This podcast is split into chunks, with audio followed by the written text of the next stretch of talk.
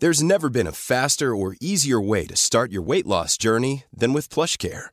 PlushCare accepts most insurance plans and gives you online access to board-certified physicians who can prescribe FDA-approved weight loss medications like Wigovi and Zepbound for those who qualify.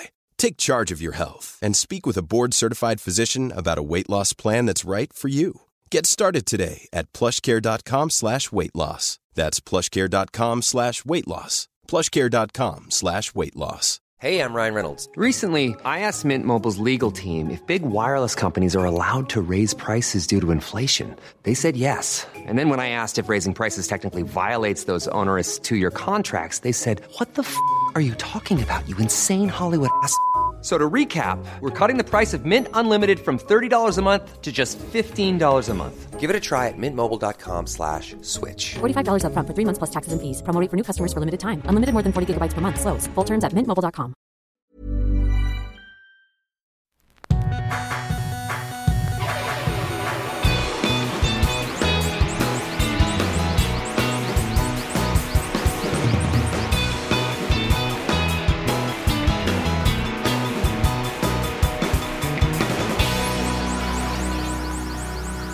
Bienvenidos a Dos Nombres Comunes, episodio 251, primer episodio de 2023. Bienvenidos de vuelta. Yo, no sé tú, pero cerré el año pasado sintiéndome muy, muy contento con el 2022.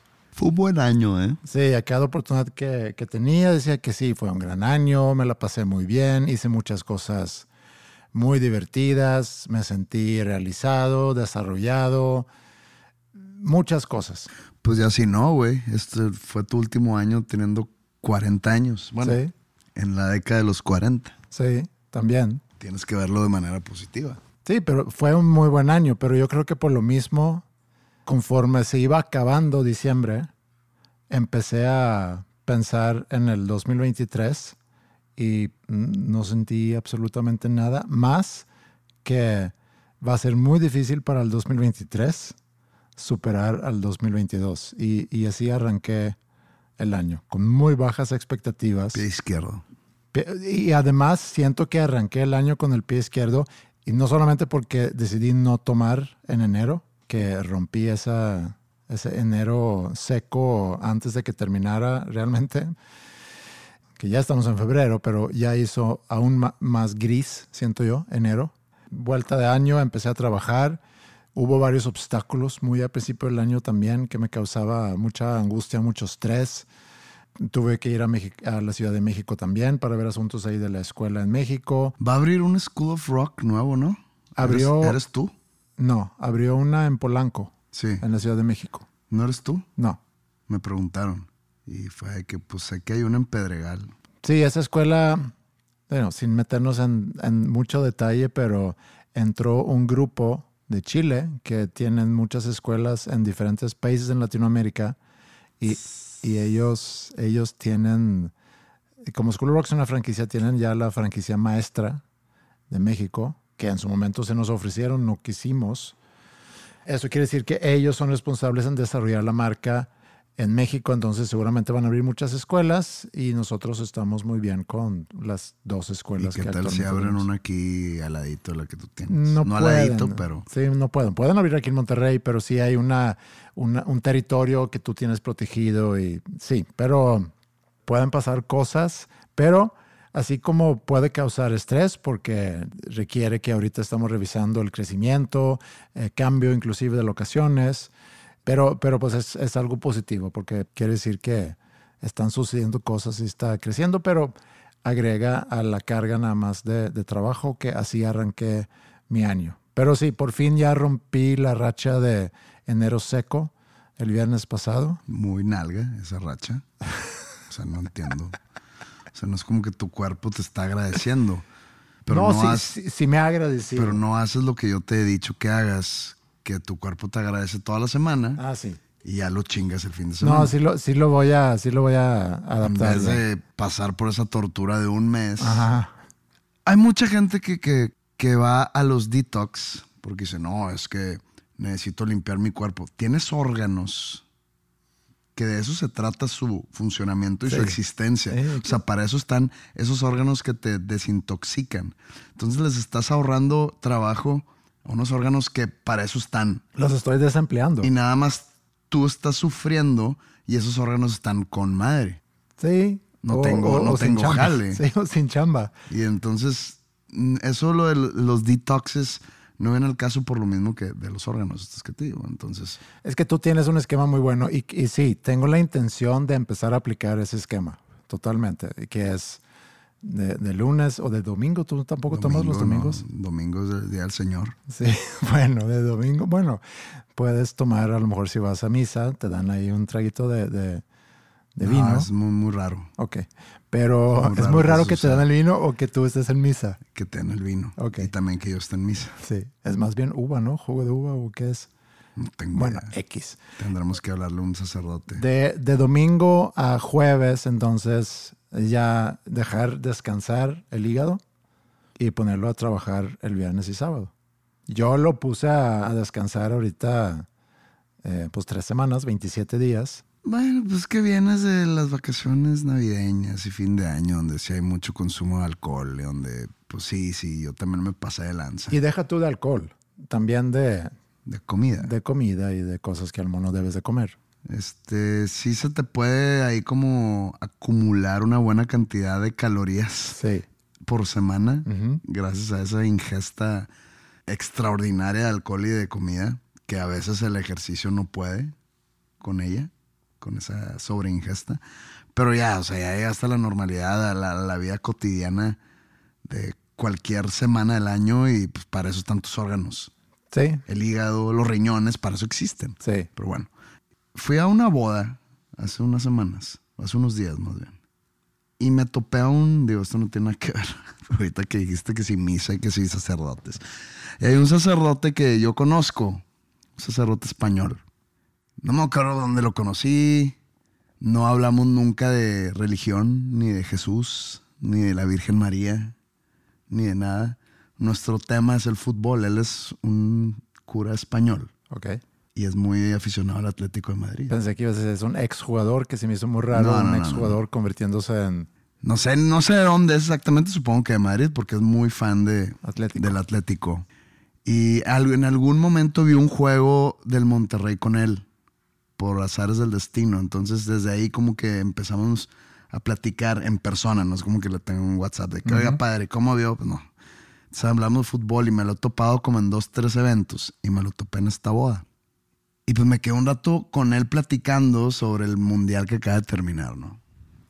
Y pues él iba vestido de padre, él iba vestido de sacerdote. No sé si él haya... ¿No fue el ejecutor en sí de la ceremonia? Creo que sí, no, Ah. supongo, no vi otro sacerdote a la vista. Yo no fui a la misa, yo nomás fui a tomar. Entonces, estuve platicando un rato con él del mundial, de lo que pasó con la selección de España, cómo perdieron contra Marruecos, haciendo un, ridículo, un gran ridículo para el fútbol español, cómo se tocó el tema de la selección mexicana y qué pasó. Y yo, pues digo, ya lo he dicho muchas veces que yo, la verdad, no, no soy muy hincha de la selección mexicana, pero pues no voy a andar eh, explicándome a, cual- a cualquier persona. Entonces yo nomás decía la corriente y yo decía, pues mis opiniones al respecto. Y estuve con él platicando, no sé, media hora de fútbol, ¿no? Y pues ahí gente me ve. Y yo cuando regreso a mi círculo social, me empiezan a, pinche hipócrita. Ya le dijiste de lo que hablas en tus canciones, que Dios no existe y que, que el de abajo es el verdadero. Y ¿qué piensas que sucedió en esa conversación? ¿Pensaste, pensaste que estábamos discutiendo el capítulo 3 del libro de Mateo del Evangelio? ¿Qué pedo? De que, nah, pues ahí estás, de lame huevos. Pues para empezar, sacerdote, no creo que me acepte una lambida de huevos. Qué culero, eh. Qué culero. Nada. Bueno, sí. Me retracto. Tuché, como dirían. Este. Pero ya estoy grandecito, entonces. Sí. No creo que- No. No, no, no. Y, y- No, no, sí. no, no, no creo que acepten la lambida de huevos de, de un señor de 42 años como No. yo. Ni me lo Este, quiero imaginar y, y lo que hice fue un gesto de que quién sabe, pero, pero Bueno, fue, un golpe bajo a lo mejor a tu nuevo amigo, el padre. Con quien hablas de fútbol. Sí, él no- él- dudo mucho que él. Es más, dudo que él sepa cómo me llamo. Ok. Sé que, sabe que me llamo Pepe o José, porque se, se dirige a mí así, pero no, no creo que sepa ni a qué me dedico, ni que yo estuve en un colegio de legionarios. No sé si él sea legionario o sea de otra orden, no tengo idea. Eh, porque no hablamos de eso, hablamos de puro fútbol.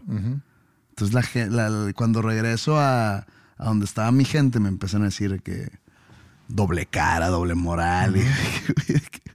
o sea, es un sacerdote. Pudo haber sido para mí un, de que un contador público, un abogado, incluso un mecánico de carros y voy a platicar con él de fútbol y no por eso de que tú dijiste que estás en contra de los carros, entonces ¿qué haces platicando con un mecánico? Pues no. O sea, mi tema en común ahí era, A ver, déjame nada más entender. ¿Tú lo viste? nos topamos saliendo del baño. Ok. ¿Cómo has estado? Sí, ah, claro. Pues hace tiempo que no te veo, me dice él, ¿no? Pero para ti, quiero pensar que para ti hay un cierto, y no sé si atractivo es la palabra, pero hay un cierto de que me voy a sentar a platicar con no, un fue, padre fue- fue parado.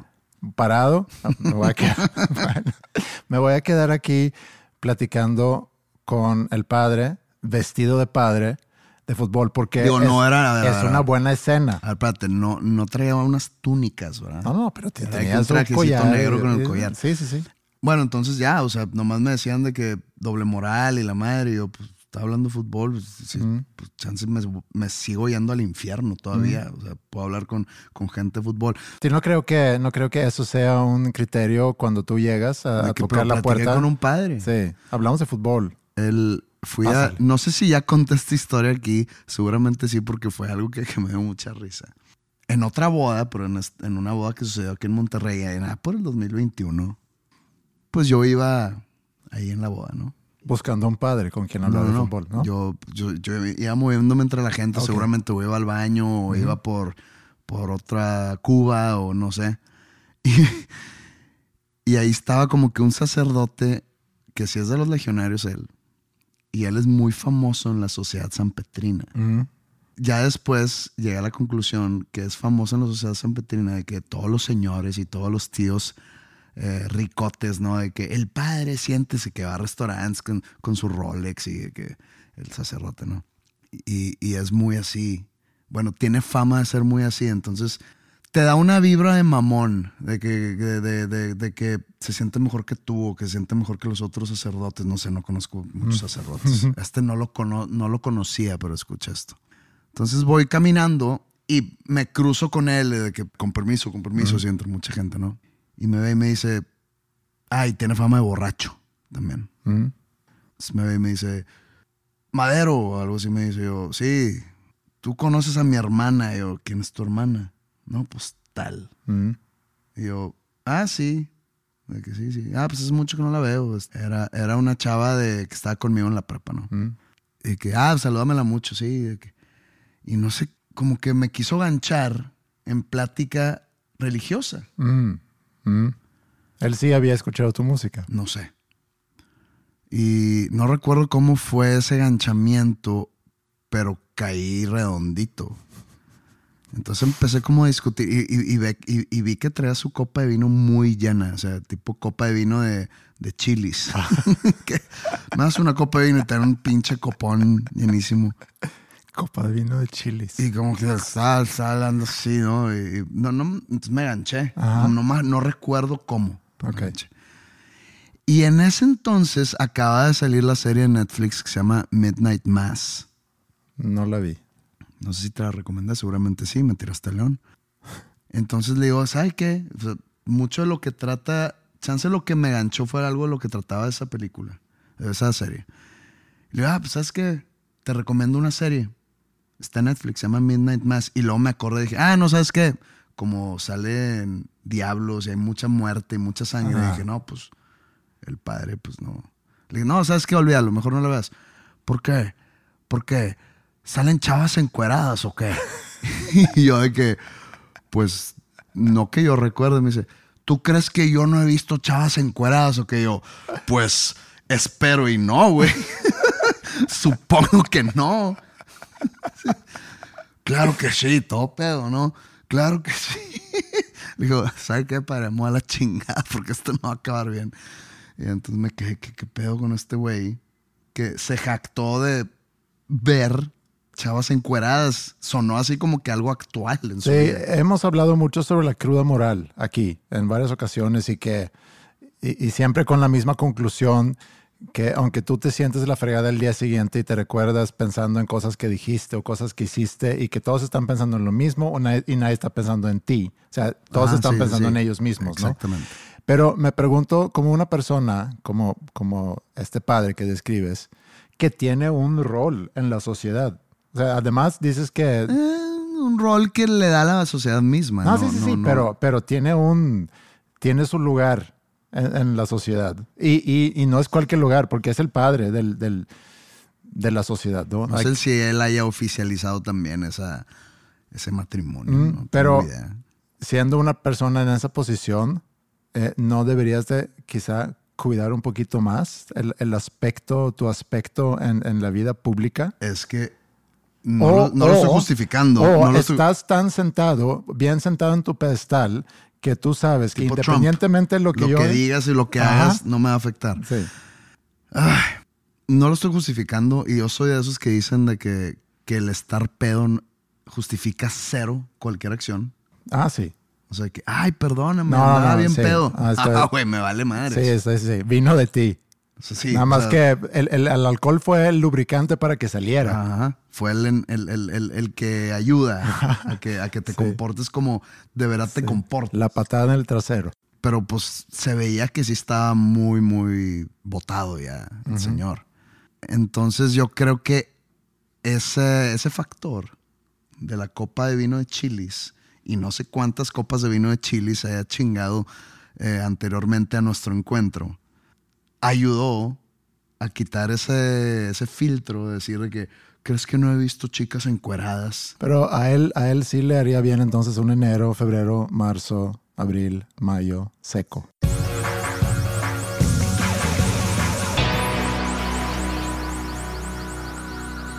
El otro día te diste una vuelta a School of Rock y te tocó conocer en School of Rock el vendedor de las empanadas.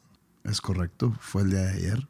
Este vendedor de empanadas, también conocido como el que cobra piso, también conocido como el hombre con peor suerte en la historia del mundo. Me contó que se le murió su esposa hace unos días, Bueno, meses, Sí, y que no puede pagar no sé qué cosas. sí. Quiero utilizarlo a él como, como tema, como él ejemplificando a este tema que, que me gustaría abordar. Eh, porque siempre es una situación complicada. Él empezó a venir hace mucho tiempo, ni me acuerdo cuándo, a, a caerle a School of Rock, no semanalmente, quincenalmente quizá. Y a lo mejor voy a decir cosas que pueden sonar muy, muy crudas o crueles eh, al, al describir esa situación, pero eso es precisamente parte del, del mismo tema. Entonces él empieza a llegar y en una de esas yo le compro unas empanadas. Digo, como, ¿cuánto cuesta? No, pues 30 pesos. Y, y casi, casi siempre cuando alguien me viene a vender cosas que a lo mejor no quiero, si tengo dinero le doy y digamos, ¿sabes qué? Quédatelo y, y lo, se lo vendes a alguien más. Digo, no siendo yo el gran altruista que me, me paso todos los días repartiendo dinero, no es así, pero él ya, y también me ha tocado decirle, sabes que no tengo dinero y ya, se va. Pero bueno, compramos las empanadas y luego ya los probamos y la verdad son muy, muy malas empanadas. O sea, no, prácticamente no tienen nada dentro. Son empanadas de cajeta. ¿Y por qué no le dices? De que, oye, carnal, mejora tu producto. Sí, e- eso no, no, no lo tengo en, en mi corazón, pero también es parte de- del tema a lo que quiero llegar. Quiero pensar que muchas personas en su situación ap- aplican la misma técnica. Llegan y les voy, hey, ¿qué onda? ¿Cómo estás? Y se tira, ¿no? Se tira que no, que fíjate que me enfermé el otro día y, y no pude salir a vender mis empanadas, entonces pues, Pues aquí, es, es parte de, aquí de ando. su personaje. Digo, no estoy diciendo que sea un personaje, pero tienen que echarse al piso Sí, para captar tu atención y prender la velita de tu empatía. ajá. Pero Porque si nomás llegan a vender empanadas, pues si realmente no quieres empanadas, pues nomás, no, gracias. Sí. Acá Y- tiene que vender toda una situación para que sí sueltes algo. Y eso es lo que yo quiero como que entender, porque para mí eso es muy, es, es muy lamentable que alguien tiene que llegar a eso, pero mi pregunta es, ¿es porque así te reciben o porque tú encontraste que esa es tu forma para engañar, No, no, entre no. comillas? Ponle- no, no estoy diciendo que sea mentira, que, muchas que muchas veces seguramente sí lo es, pero partiendo del supuesto que la situación de este señor sea verdad, Sí. la tiene que usar a su favor de alguna manera. Por eso yo le digo que es como el hombre con peor suerte en el mundo, porque cada vez que, que una venía tragedia nueva. era una tragedia nueva y, y siempre peor que la anterior. Empezó a venir que no, que me enfermé, no podía salir. Y luego, no, que mi hija anda enferma, entonces necesito para la- el hospital. No, que los útiles escolares, qué sé yo. No, que mi esposa eh, se enfermó y que no. Siempre, siempre le había pasado algo, ¿no? Y, y se fue escalando. Y ya para finales del, del año pasado, eh, llega un día y dice, es que le robaron a mi esposa y le pegaron feo. Eh, no sé si ella había estado en un cajero o cómo había estado, pero, pero que le habían pegado y que había terminado muy mal y que estaba en el hospital. Te sientes mal, te sientes mal recibir esa información de alguien más, pero también ya son tantas historias que ya es un poco como, ¿cómo se llama? Pedro y el lobo. Perito y el lobo. Pedrito el Lobo, para quien no conoce la historia de Pedrito el Lobo. El niño que vivía en un pueblo y que siempre hay que viene el lobo, ahí viene el lobo y todo el mundo se culeaba. Estaba encargado de cuidar a los a, las, ovejas. ¿no? y Sí. ahí viene el lobo y era mentira, y era mentira, y era mentira. Y cuando sí venía el lobo, nadie le creyó y pues el lobo, el hombre lobo mató a todos los niños.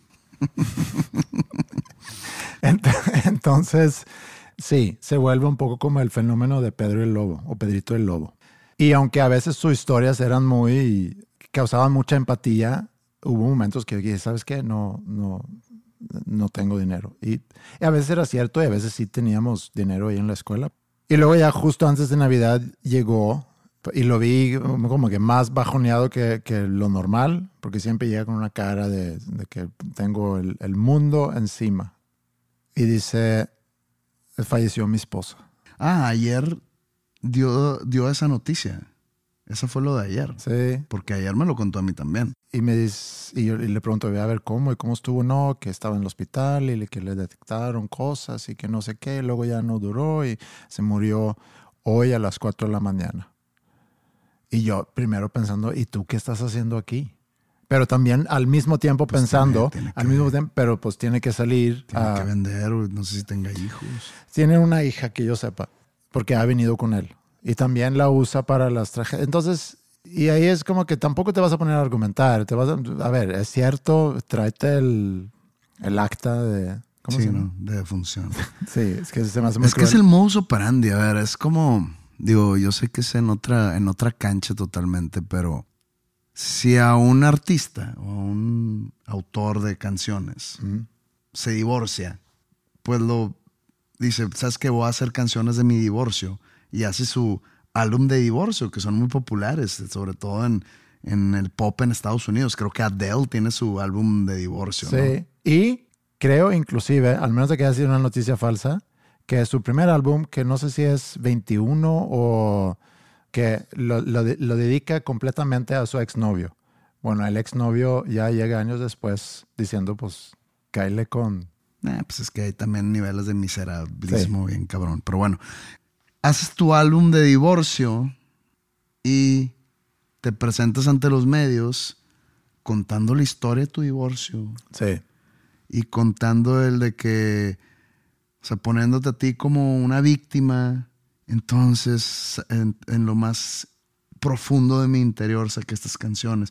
Pues te está vendiendo su producto. sí, pero también estás creando arte. Sí, sí, sí, no, por eso dije, es otra cancha. Sí. Pero es el modus operandi de, de- del, pues, de artistas. Ujú, En este caso, en el modus operandi de el empanadero, ujú. así, así se maneja cierta gente para causar empatía y que te den dinero. Y esas personas, las, la- la- las que sintieron empatía por el Señor, se sienten no culpables o un poco mejor sobre sus vidas por darles 20 pesos. Sí. Entonces, y este güey se aprovecha 100% de eso y dice, bueno, pues digo, si sí pasó esa tragedia, el contarla, que no está haciendo nada malo, porque pues sucedió, dice, pues me da dinero, pues chingue su madre, voy a andar contando esto y voy a, voy a picarle a la empatía a la gente o, a la, o a la culpabilidad de la gente, ¿no? Sí, bueno, fallece su esposa y, y luego ya regresa, creo que un día antes de Navidad, dos días antes de Navidad. Y me topo con él justo cuando vamos a cerrar y nos vamos. Y, y dice que, eh, que anda juntando para, porque le quiere hacer una misa a su esposa, ¿no? El 24. Y le digo, ¿sabes que No tengo. Y, y se fue. Carnal, usa- úsalo en otra cosa. Dile, carnal, usa el- ese dinero en otra cosa. Sí, y le, ya se murió. sí, y le digo, pues no, Nadie te va, no, no te va a agradecer. No, pero híjole, es- está muy difícil. Y luego ya se va y me empecé a sentir muy mal. Y sabía que tenía 500 pesos en mi cartera, entonces fui a, a buscarlo y no, obviamente va, va de pie, no había llegado muy lejos. Y sí, y me sentí un poco mejor, el espíritu navideño y de que sí, que le di dinero y a lo mejor ya con eso puede hacer una misa. Pero aún así, como dices, yo sí le puedo decir, ¿sabes qué? Ponte a hacer mejores empanadas. ¿O por qué no vienes aquí a ofrecer algo? Está ofreciendo empanadas. Es que son muy malas, pero puedes decir, a ver, ¿qué necesitan? Siempre me dan dinero aquí, o casi siempre me dan dinero aquí. ¿Hay algo que yo pudiera hacer para a lo mejor ganar un poquito más? O para que siempre haya, si Pero yo es vengo que chance, chance tiene otro, toda una, una ruta. una- un circuito ahí por la zona Sí. donde, a ver, empiezo en School of Rock y luego me voy a esta peluquería y luego me voy a este restaurante y luego voy a estos tacos y luego acá y luego allá. Entonces él ya tiene esa ruta trazada. Sí. Y, y yo sé que hay gente que vive situaciones hor- horrendos, horribles. Y hay gente que vive situaciones mucho peores que él, inclusive. Pero aún así, no puedo, no puedo dejar de pensar en que, que triste que tu única forma para, o sea, tu modus operandi ya es nada más pedir y tener las historias que se requieren para, para poder pedir. Es que si eso funcionaría, es que yo no lo culpo. No, yo tampoco si lo eso culpo. funciona y ya si te metes más técnicamente al asunto que creo yo que, que por ejemplo, nuestro amigo dudo que se, se haya metido tan a fondo, pues no paga impuestos. Si te pones bien estricto y si empiezas a como que calcular cuánto podría levantar por hora y trabaja ocho horas al día, Mm, fácil al mes se puede estar levantando más que un sueldo de un recién graduado. Pero sí, Entonces- sí. Y, y- y sabes qué, también entiendo y quiero hacer Y, y- disclaimer. y- me, me estoy viendo bien frío, o sea, lo estoy viendo bien frío en cuestión de números Mm. y en cuestión de que no pague impuestos. Entonces, ¿por qué haría otra cosa? Sí. Y, quiero, y, y a eso lo quiero, quería llevar, nada más quiero hacer ese disclaimer, que entiendo que se puede escuchar muy mal de, de dos personas que, que tienen muchos privilegios hablando. No, pero yo no estoy Ese hablando tema. mal, yo nomás estoy No, no, analizando. no, no, no, yo sé. A lo mejor yo soy aquí el, el que habla mal, lo que, lo que tú quieras. pero lo que quería llevarlo es, en, hace poco o hace varios años en Suecia, eh, empezó a haber mucho, muchos eh, limosneros, se dice, limosneros. beggars, que venían de, de otros países normalmente ah, y se colocaban fuera del súper, fuera de los oxos de allá, etcétera, a pedir dinero. Que también eh, está complicado hoy en día porque ya casi en Suecia ya no hay efectivo, entonces creo que lo hemos mencionado aquí. Pero en algún momento empieza entonces a En todo nuestro viaje no vi un solo billete Sí, o una entonces, moneda es- de coronas. está complicado para los limosneros. Pero en algún momento empiezan a decir, oye, debería de ser prohibido pedir limosna. Y no es porque, porque es una contaminación visual, por- porque molesta, sino porque se organizan. O sea, hay quienes traen a Sí gente. hay mafias, sí hay mafias. Sí hay mafia de eso. Entonces, realmente la, la señora que está ahí fuera del súper pidiéndote eh, dinero, Me han contado historias de terror de esas señoras que, que van pidiendo en los cruceros con, con una niña que ya, la pobre niña se ve que ya hasta puede caminar, pero ahí está colgada Sí. de una señora de 70 años, ¿no? Y que, que la trae cargada así. Me han contado historias de no sé cómo llegan a esta información o esta conclusión, que esas niñas se cuenta que, que las entregan Y es como pagar una renta. Ajá. Está rentando una niña para. Haz de cuenta que cuánto ganaste, no, pues hice 200 pesos, pues dame 100. Y le, estás pagando a alguien como a un tipo de proxeneta Sí. o a un rentero. Esas- esas- el uso de esas niñas para pedir limosna.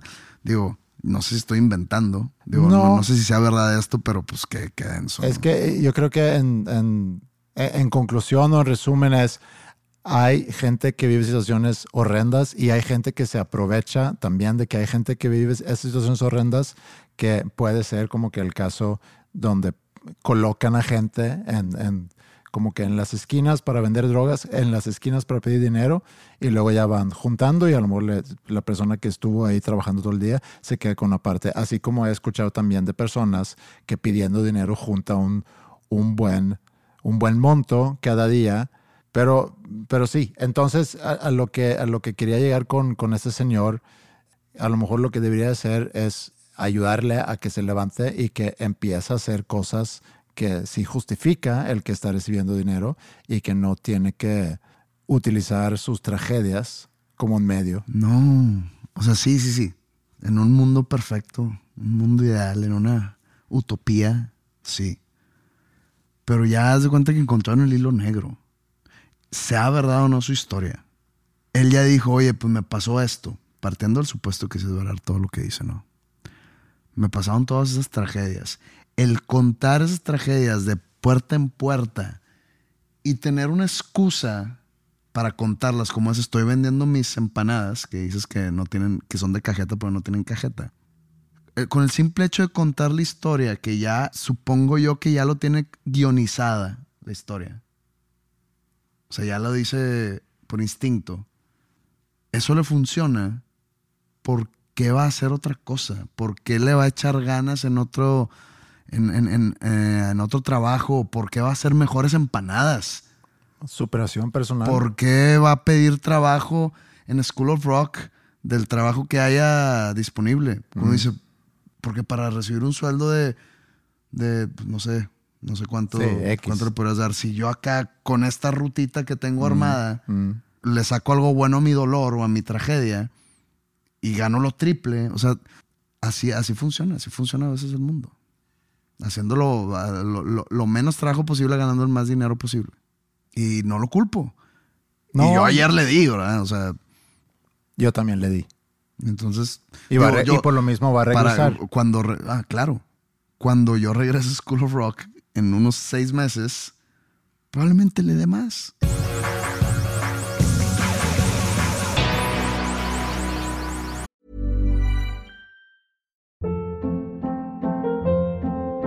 Hold up. What was that? Boring. No flavor. That was as bad as those leftovers you ate all week. Kiki Palmer here, and it's time to say hello to something fresh and guilt-free. Hello Fresh. Jazz up dinner with pecan-crusted chicken or garlic butter shrimp scampi. Now that's music to my mouth. Hello Fresh. Let's get this dinner party started. Discover all the delicious possibilities at hellofresh.com.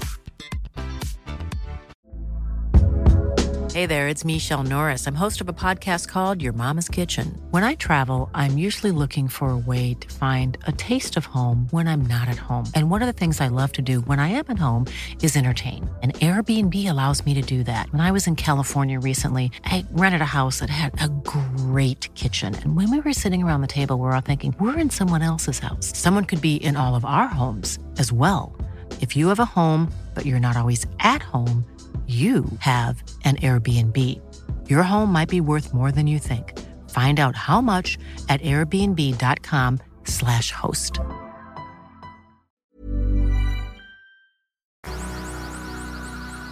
¿Tú sabes cuándo son los Óscares? Debe ser pronto, ¿no? Sí, creo que en dos semanas. o algo así. Porque ac- acaban, entre comillas, de salir las nominaciones. Ah, no, entonces no son en dos semanas. Eh, Ah, no, los Grammys son los que ya son de que este fin o algo así. Sí, puede ser. Eh, los, sí, a lo mejor principios, finales de febrero. Sí, porque el siguiente fin es el Super Bowl. Es este domingo, los Sí. Grammys.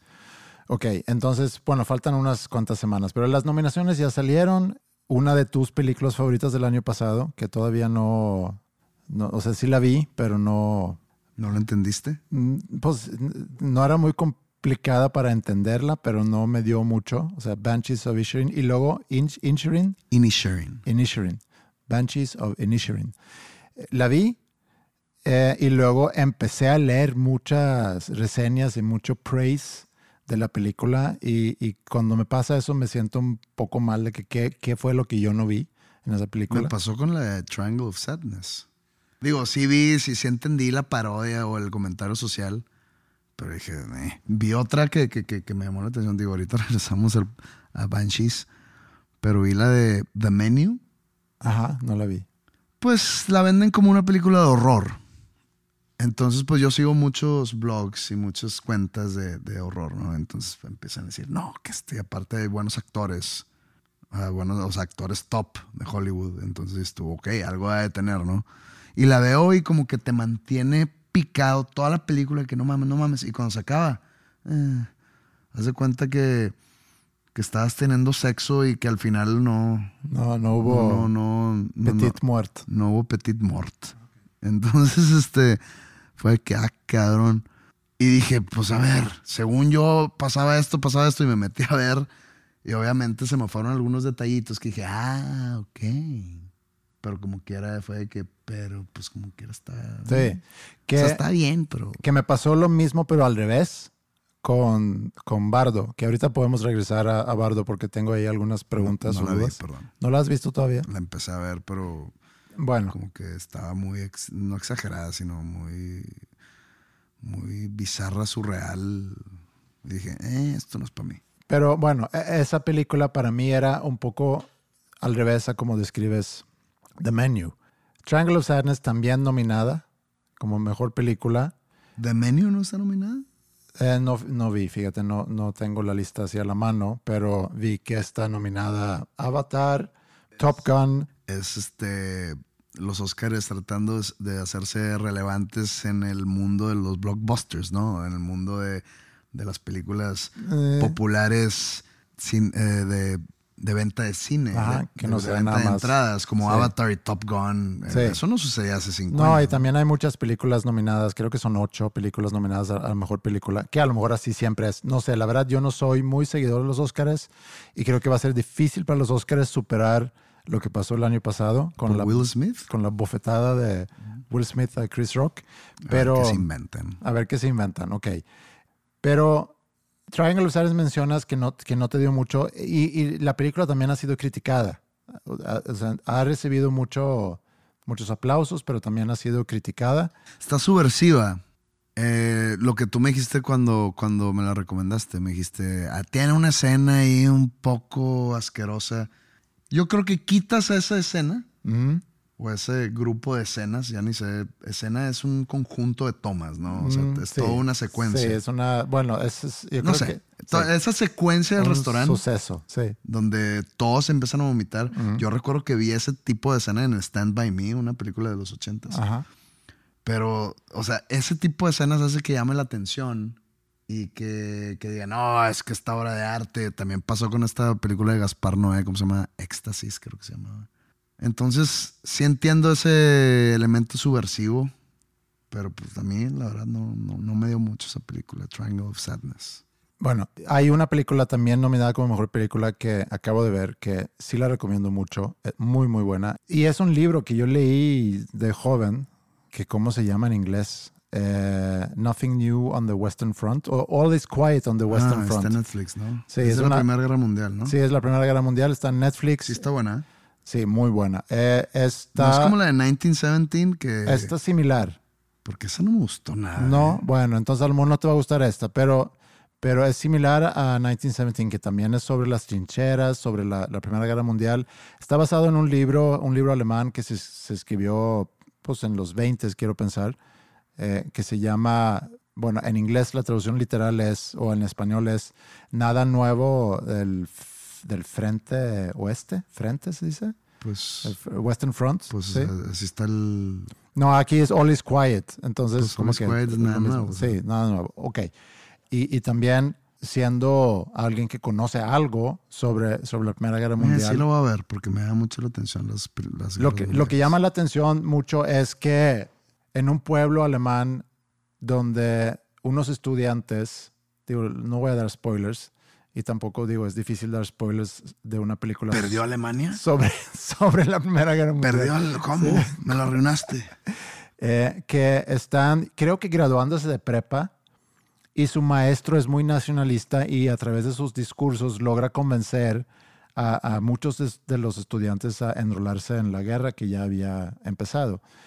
Y ellos van con ese romanticismo que a lo mejor en los 1800 de las guerras que se pelearon, porque había muchas guerras entre Alemania y Francia, sobre todo en los 1800, donde la guerra se peleaba de otra forma. ¿no? Y hubo mucho desarrollo a finales de los 1800, entonces cuando entran en los 1900, pues ya había otro tipo de armamento, tanques y demás. Entonces ellos van a, a pelear en Francia con ese romanticismo seguramente la guerra y llegan ahí, se meten en las trincheras llenas de lodo, de lluvia, digo, de agua, gente muriéndose como, como moscas, condiciones horribles, falta de comida y, y obviamente también el, el estrés emocional de vivir una situación donde constantemente estás en peligro de tu vida. Entonces, la película en sí sigue a uno de los personajes y, y sigue muy de cerca todo lo que le pasa alrededor de él. Entonces, es una, es una forma muy intensa para vivir cómo se vivía en, en las chincheras. Entonces, sí está muy buena la película. Está muy bien filmada, eh, está muy bien actuada. ¿Cuándo fue la última vez que fuiste al cine? No me acuerdo. No me acuerdo la última vez que fui al cine. Yo creo que fui, la última vez que fui al cine fue a ver a Top Gun con, con Mila hace ya un año, sí, un año más o menos. Y antes de esa vez ni me acuerdo. Creo que yo fui a ver Nope en Texas Ajá. y fui solo. Que fue el verano pasado, seguramente. Una de las tantas películas de horror que me decepcionaron. Pero voy al cine próximamente. ¿Ah, sí? Sí. Tienes que mover un poco esa para que esté enfrente de tu, porque luego me van a, me van a mandar mensajes a mí diciendo que por qué le bajas tanto el volumen al micrófono de Pepe. Ok. Perdón. ¿Qué vas a ver pronto? Es la nueva M. Night Shyamalan. Shamalaya. Shamalaya. No recuerdo el nombre de la película, pero es un libro que yo leí esta última vez que me fui a Camden, Maine, a escribir el Salmos. Estando allá, terminé un libro los primeros días en mi estancia allá y dije, chingados, pues dejé de buscar un libro nuevo. Entonces fui a una librería y me topé este libro que se llama The Cabin at the End of the World Mm, me suena el título. del autor Paul Tremblay. Es un autor conocido en el mundo de la literatura del horror, sí. Y lo leí en mi estancia en Maine, este en 2018. Y se me hizo súper cabrón el libro. Y resulta que la adaptó Shyamalaya. Ah, M. Night Shyamalan, director de películas como Six Sense, Unbreakable, Signs. Últimamente sacó Pues- la de Old. Ajá, no. Pero bueno, la adaptó él, le cambió el nombre, no sé por qué. No recuerdo el nombre, cómo le puso. Pero sale creo que la siguiente semana.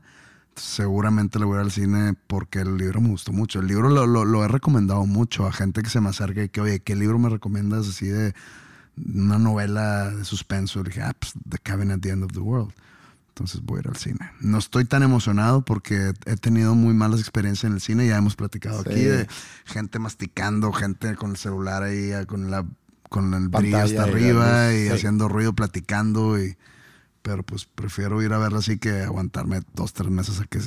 Pero llegue. quería regresar un poco a Bardo, ya que estamos hablando de películas. Y yo sé que no la has visto y, y no importa. Eh, me pasó lo mismo con, o al revés, como te decía hace rato, esa película, como que ya cuando termina la película se acomodaron muchas cosas que había yo entendido como, pues no sé si es muy bizarro, es surreal, es un sueño o qué es. Se acomoda muy bien al final. Es una muy buena película, pero no quería hablar tanto sobre eso, sino que ha sido, en la crítica, ha sido Alejandro González Iñárritu algo criticado porque el, el personaje principal de la película es algo autobiográfico, o sea, está utilizando ese personaje en la película para hablar un poco de su propia vida. Si hemos hablado aquí sobre necesitamos tener la capacidad de separar el, el artista con, con, la persona. O sea, el, el, la obra de un artista, independientemente si ese artista como persona es un hijo de puta. Digo, no estoy diciendo, eh, en el caso de, de es diferente. Tenemos que tener esa capacidad. Yo entiendo que es difícil a lo mejor para alguien eh, ya conociendo lo que supuestamente hizo Michael Jackson, a lo mejor escuchar la música de Michael Jackson. Pero pues habría gente que diría, pues es que a mí no me importa, son buenas canciones y me gustan la, la música y lo voy a escuchar. Leí un artículo de... Yo nunca he escuchado la música, ni nunca me he clavado de Nick Cave.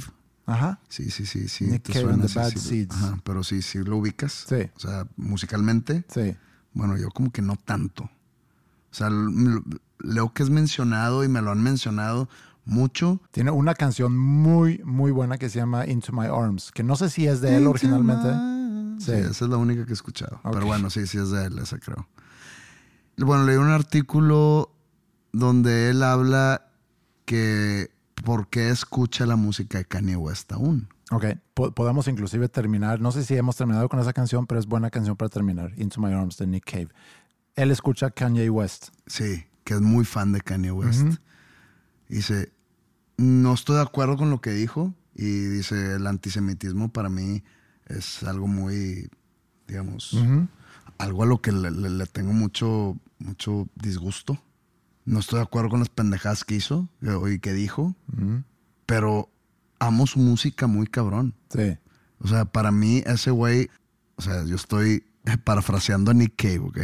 Yo no soy fan de Kanye West. También he escuchado muy pocas canciones de Kanye West. Pero bueno, estoy diciendo lo que yo leí que dijo Nick Cave. Que él ama la música de Kanye West, que para él es de los... De, yo creo que el artista más importante de los últimos 30 años que por su innovación y por su bla, bla, bla. Y, se, y pues no es, no es cuestión de separar el artista del arte. A mí me gusta lo que escucho, pero la persona pues no me vale madres. Sí. Y es igual a lo que hablábamos el otro día en una de las preguntas del fin de año. De que, ¿por qué te debe importar la vida privada de un artista? sí, A mí, a mí tú dame canciones, güey sí. si tú, Kanye West, haces una canción antisemita, pues probablemente no la vas a escuchar. O sea, O sea, líricamente no te va a atraer. líricama- líricamente te voy a decir pinche pendejo. Pero pues chance su, su canción que habla de que se la pasó con madre una noche en Los Ángeles, pues chance me gusta. Digo, no, no estoy defendiendo nada, no me estoy, estoy, estoy Sí, poniéndome en el, en ejemplificando. el- me estoy poniendo en el lugar de Nick Cave. Y pues se me hace a mí lo más sensato. Sí, yo compro eso. Es, es, es como hay eh, luchadores sociales que han hecho grandes cosas para la sociedad a través de su lucha por derechos de minorías o qué sé yo, que a lo mejor tenían una situación familiar complicada donde a lo mejor inclusive pegaban a su esposa o pegaban a sus hijos, etcétera. Pero una cosa no le quita la otra. Tampoco es que una cosa buena hace una cosa mala buena, pero sí puedes hacer o si puedes ser como varias personas al mismo tiempo. Y, No, pero también hay mucha doble moral en la gente. Así como crucifican a alguien, alguien que eh, eh, eh, glorifican a alguien más que hizo exactamente lo mismo que Sí. el otro crucificado. Sí. Y hay muchos ejemplos que no estoy dispuesto ahorita a meterme en los ejemplos, pero eh, hay muchos. Eh, Pero- sobre todo en los deportes. Sí, pero eh, a lo que, regresando a la película de Bardo entonces, porque no es, no es así, no es que hizo una gran película, pero él es así o asá en su vida privada. No es eso, yo no sé nada de su vida privada, tampoco me importa, pero la crítica es que él se está usando a sí mismo como que glorificando su personaje como director o como cineasta, está usando su propia vida a través de esa película y que eso se pudiera considerar como narcisista, como egocéntrico. Y, y ahí mi pregunta Pero es, a ¿qué ver, tiene, eh, mi pregunta es esa, ¿qué tiene? Chingados, chingados les importa. O sea, es como si, si, si tú escribes una canción Sobre mí. sobre ti Pues, que muchas canciones hablan sobre mí. Y por- me y- hace un narcisista ególatra. ¿Y por qué no usarías tú tus experiencias de vida para plasmarla en, en- en tus canciones? Pues para eso es la vida, para eso es la experiencia. Sí. Entonces, yo creo que ahí es, es un fenómeno que se me hizo muy raro, que le critican. Y estoy seguro que los que le criticaron, lo- la mayoría que usó esa crítica en contra de Iñárritu son mexas. Probablemente. Por supuesto. Entonces, a mí nada más eso se me hizo muy, eh, sí, muy, muy raro. El que, el que eso haya sido. Es la igual crítica. como cuando salió Roma de Cuarón. Mucha gente alabó la película, ¿no? Otra gente, bueno, tengo entendido que son también las vivencias de, de Cuarón cuando era niño. Sí. Es mucha gente que, ay, ay, ¿por qué haces la historia de tu vida y no, no, el mundo no gira alrededor de ti, la madre? Yo digo, a ver, a mí no me gustó Roma porque a mí me aburrió, güey.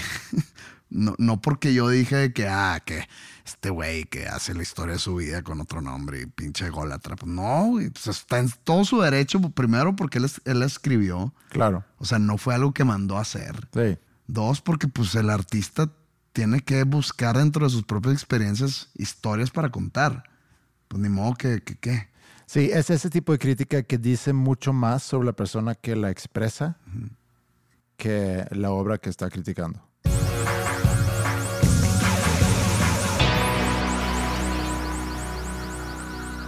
En el camino aquí eh, estaba escuchando un, un podcast, una entrevista con un actor. Es un podcast sueco, no vale la pena mencionarlo, nadie lo va a escuchar. Pero es un actor ya más grande que tendrá unos casi 70 años, yo creo. Eh, y habla sobre stage fright o, o el miedo al escenario. Miedo escénico. Y hablan sobre el miedo escénico como algo muy común y, y que eh, mucha gente puede llegar a tener, aunque tu trabajo no es escénico. O sea, mucha gente puede tener miedo a pararse a hablar en, en- en público, En una junta. en una junta, en un salón de clases o cuando tienes una audiencia ya más grande.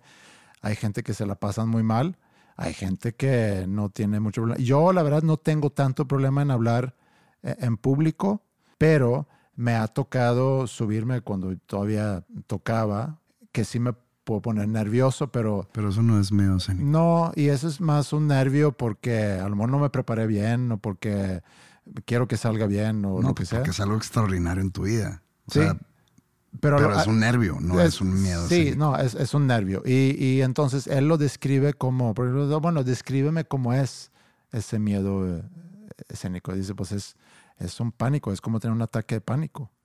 Que sabes que te tienes que subir y, y sabes que vas a estar enfrente de, bueno, en un teatro a lo mejor son 800 o 1000 personas y tienes que entretener a esas personas y todos te van a estar viendo durante una hora y media, durante dos horas y eso te puede joder la cabeza y, y te, y te causa mucha presión y es como tener un ataque de pánico. Eh, ¿A ti te ha pasado alguna vez? ¿Ataque de pánico? No. No, no, no. Pero, pero el miedo escénico o, o cómo es, porque se me hace que nunca te he preguntado sobre eso. Si tú puedes sentir Si, nervio. si, mi, si el escenario es mío, o a ver, para traducir, si la gente que está en ese foro me viene a ver a mí, no. Si yo soy un invitado o si es un evento donde van a ver a mucha gente, Cuando cantaste con, con Pesado. O, o con Marco Solís. Marco ahí estaba Solís. más tranqui, porque Sí. esa, el Foro Sol, ¿no? Fue el Foro Sol, sí, pero ahí estaba más tranqui porque Marco Antonio Solís me invitó a cantar su canción con él, pero la versión mía. Ok. O sea, yo estaba tranquilo, estaba arropado. Primero por él, porque él me dio mucha confianza, porque él se portó al 100 conmigo. Me dio mi lugar, mm, es más, me dio un lugar que creo que ni merecía. Este, pero aparte se tocó la versión mía, Sí. el cover que yo le hice. En- entonces, si hubiera sido su versión, hubiera estado un poco más complicado. O si me hubiera invitado a, a- a- a cantar una canción con la cual yo no estaba tan familiarizado Sí. con, hubiera estado diferente. Cuando Pesado me invitó, No es lo mismo cagarla en su versión que en tu versión. ajá, Sí, es que la vas a cagarla cagar. en mi versión, Sí.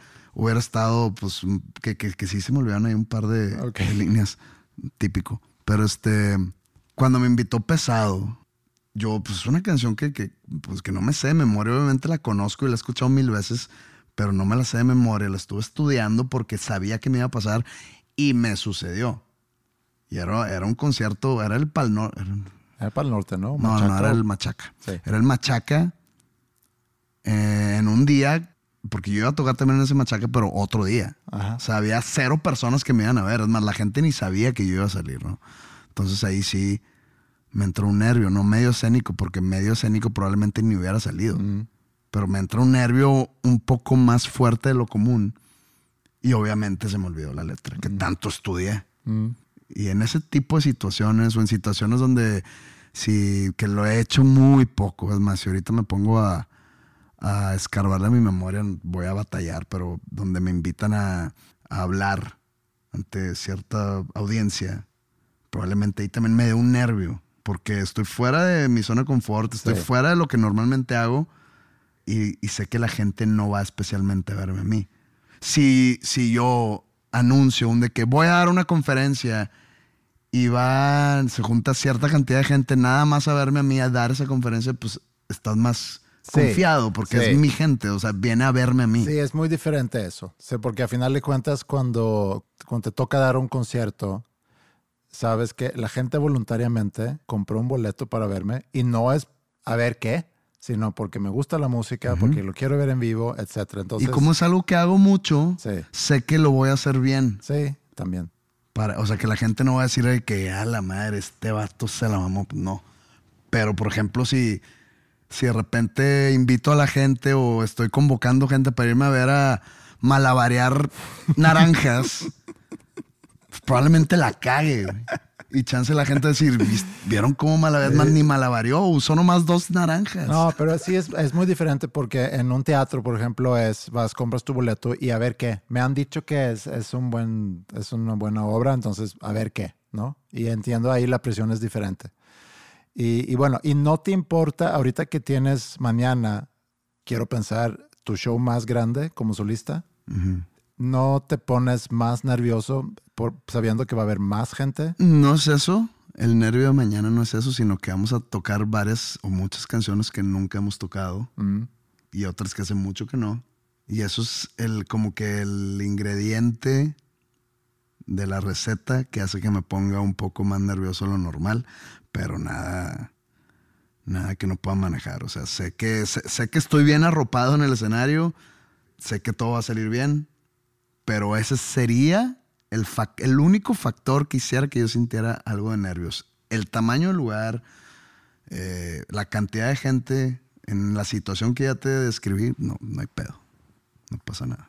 Y aparte ya he tocado en ese, en ese escenario con un concierto propio, con, que fue el último concierto de Panda. Ya, sí.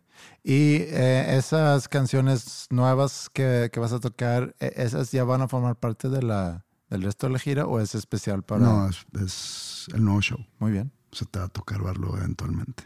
Boletos. Ya que no vas, No voy a ir a México. para que no lo estén buscando en el, en el público. Sí, no voy a estar. Me duele un poco, pero ya, ya te vi en México el año pasado.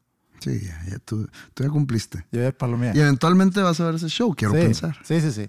Entonces, Eh, pronto lo voy a ver. Eh, pero, ¿qué te iba a decir? Ah, ¿boletos disponibles todavía? eh, pues mira, hoy es, hoy es martes, Ajá. pero la gente lo está escuchando en viernes, Ajá. entonces creo que ya estaba, ya había muy pocos boletos, no sé si para el viernes todavía haya. Ojalá y no. Ojalá y no haya. Ojalá y no haya, pero métanse de todas formas, no sé dónde, no sé cuál es la boletera, pero métanse ahí para Superboletos, superboletos. José Madero, 4 de febrero, Mm. Arena Ciudad de México. Se me hace que fue hace mucho que comentamos aquí que ibas a tocar el 4 de febrero, porque fue todo ese rollo cuando hablamos sobre la, la Eurovision y que el 4 de febrero y que va a chocar con, Ah, sí. que por cierto ahorita andan ahí preparando, eh, bueno, no, no vamos a hablar de Eurovision, pero... Ah, pinches pendejos. Sí, pero, pero sí, ya es mañana. Te deseo todo lo mejor para ese show Gracias. Eh, y, y qué felicidad para la gente que ya tiene su boleto y que puedan ver un show Va a nuevo. estar, va- o sea, ya sé que viniendo de mí está medio tonto que se diga, pero sí, con todas esas canciones nuevas No, no son nuevas inéditas, pues. Ujú. O sea, sí, Pero agregadas al show. agregadas con todas las, las típicas, con todos los nuevos visuales, con cómo está acomodado todo, cómo está. Va a estar interesante. ¿Sabes qué podría ser aún más interesante? Que Si sales malabareando naranjas. Y con eso a lo mejor podemos cerrar este primer episodio del 2023. Esperamos que haya más. La idea es que sí. Y nos pueden encontrar en redes, como siempre. Manden mails, manden sus comentarios. Gracias por todas las porras. Yo sé que eh, arrancamos un enero, así como describí el enero muy gris. Me he percatado que hay personas que han sentido enero gris también porque no hemos estado con episodios nuevos. Pero bueno, ya es febrero. Ya llegó el sol de sus vidas. Ya llegó el sol a sus vidas y terminamos con los tonos de Nick Cave. Y no sé si esto es Nick Cave and the Bad Seeds o si es nada más Nick Cave, pero Into My Arms. Déjalo abierto. Muy bonita letra. Vamos a poner una parte nada más. Búscanla en Spotify. Es una muy bonita canción. Abrazo para todos y nos vemos, ojalá, en una semana más. Adiós. I don't believe in an interventionist God.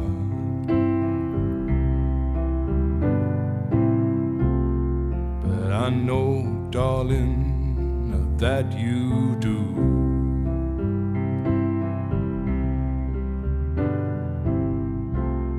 But if I did, I would kneel down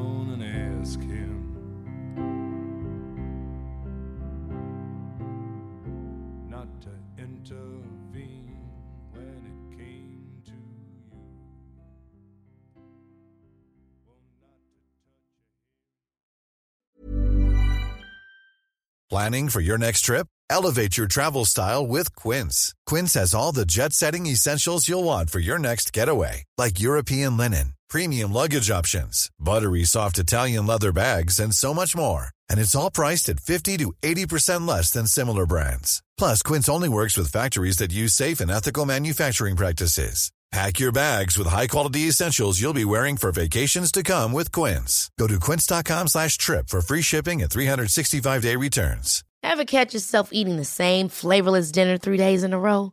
Dreaming of something better? Well, HelloFresh is your guilt-free dream come true, baby. It's me, Kiki Palmer.